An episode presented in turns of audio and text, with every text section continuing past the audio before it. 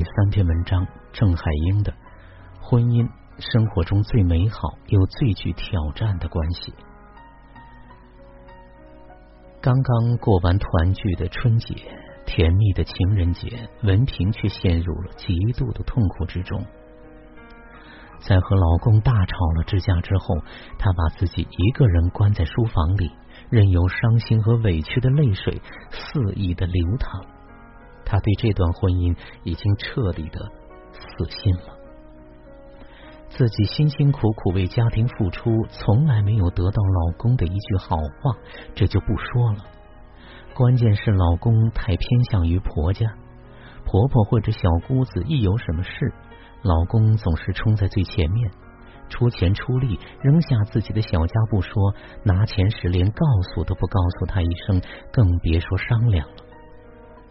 文平感觉自己完全被忽略了，在这段婚姻中，他感觉不到爱，无尽的争吵已经让他心力交瘁。婚姻啊，真的是爱情的坟墓吗？曾经那么相恋的两个人，一日不见如隔三秋，也曾经甜言蜜语、海誓山盟，发誓一生一世白头到老，如今却渐渐。形同陌路，或在冷暴力中煎熬，或在争吵中彼此伤害。爱在婚姻里几乎所剩无几了。但婚姻恰恰是生命中最艰难、最挑战、最重要的关系。谁痛苦，谁改变。刚听到这句话的时候，文平差点跳起来。凭什么呀？她自己把自己的事业做得风生水起，经济上从来没有依靠过老公。一双儿女的养育是自己在操心，辅导孩子功课更是自己全权负责。一提起老公，文平就气不打一处来。自二零零三年以来，国际家庭治疗联合会的董事约翰贝曼博士每年都来中国研究中国的家庭。他在一次采访中被问及中国家庭最大的问题是什么，他是这样回答的：中国家庭最大的问题是。成员之间缺乏有效沟通，大多数夫妻关系仍处在以支配服从为特点的体系中，很容易非白即黑，导致解决问题变成谁对谁错的争执，谁服从谁的问题。这个特点很明显，家庭中这种支配服从的方式，在中国家庭中比比皆是。冲突中，那个痛苦的人想改变的，往往总是别人，而不是自己。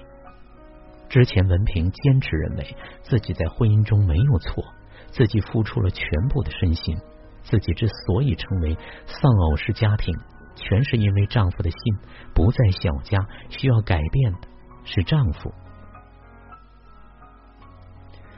这次冲突后，她冷静思考后，猛然的发觉，数十年的婚姻中，她一直执着于对错，希望。让错的那一方去改变，企图改造对方。可是，一年一年过去了，改造大业不仅步履艰难，而且痛苦不堪，情况没有任何的改观。如果人只活这一世，年复一年，他都不知道自己在现世的痛苦中轮回了多少次。爱就这样一点一点的随着岁月不断被消耗。文平发现，婚姻中你懂的，我懂的，这种心有灵犀的状态，只在恋爱中出现过。现在自己挂在最边嘴边的，常常是他根本不懂我。每天身在咫尺，同枕共眠，心和心的距离却有千里之遥。文平，你了解丈夫为什么如此偏向婆家吗？他是家中唯一的独子啊。在他们老家非常重男轻女，打小他父母就把家中所有好吃的好用的都投入他身上，再穷也要负担他的学费和生活费。姐姐妹妹就没有那么幸运了，最后全家人倾尽所有供她读了大学。工作后，老公对自己的原生家庭非常负责任，几个姐姐妹妹以及外甥外甥女，他都非常的照顾。而我成长的家庭环境和老公完全不同。我爸妈对我几个孩子都很好，我从小都是在爸妈和哥哥姐姐的宠爱下长大的。文平忽然意识到，他俩不同的成长环境造就了彼此对待原生家庭方式的不同。自己完全不用操心爸妈和哥哥姐姐，只要管好自己就好。而老公从小就担负着整个原生家庭的期待，整个家庭为他投入太多的关爱，寄予厚望。而现在是老公为大家庭付出和回报的时候，她无法逃避，这是她的责任，也是她在原生家庭中所塑造出来的价值观。说到这儿，她突然感到了一丝内疚。丈夫一直都在倾尽所有的承担着所有的重责，包括自己家庭这一方面，压力想必非常大。以前自己总是责怪丈夫不顾小家。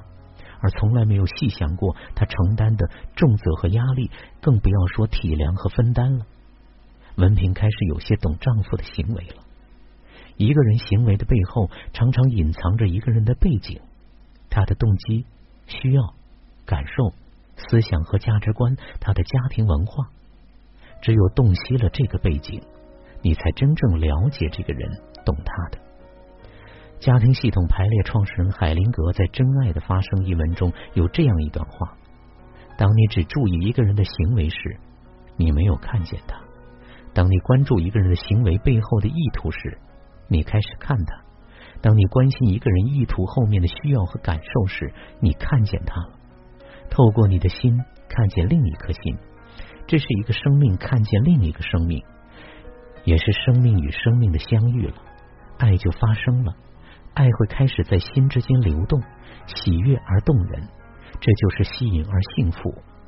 换一个思维，换一颗成长的心之后，你会发现，两个家庭背景、生活经历、教育历程等等不同的人，因为婚姻的连接，成为世界上最亲密的关系，并携手相伴走过人生，这何尝不是生命中最美好的事情呢？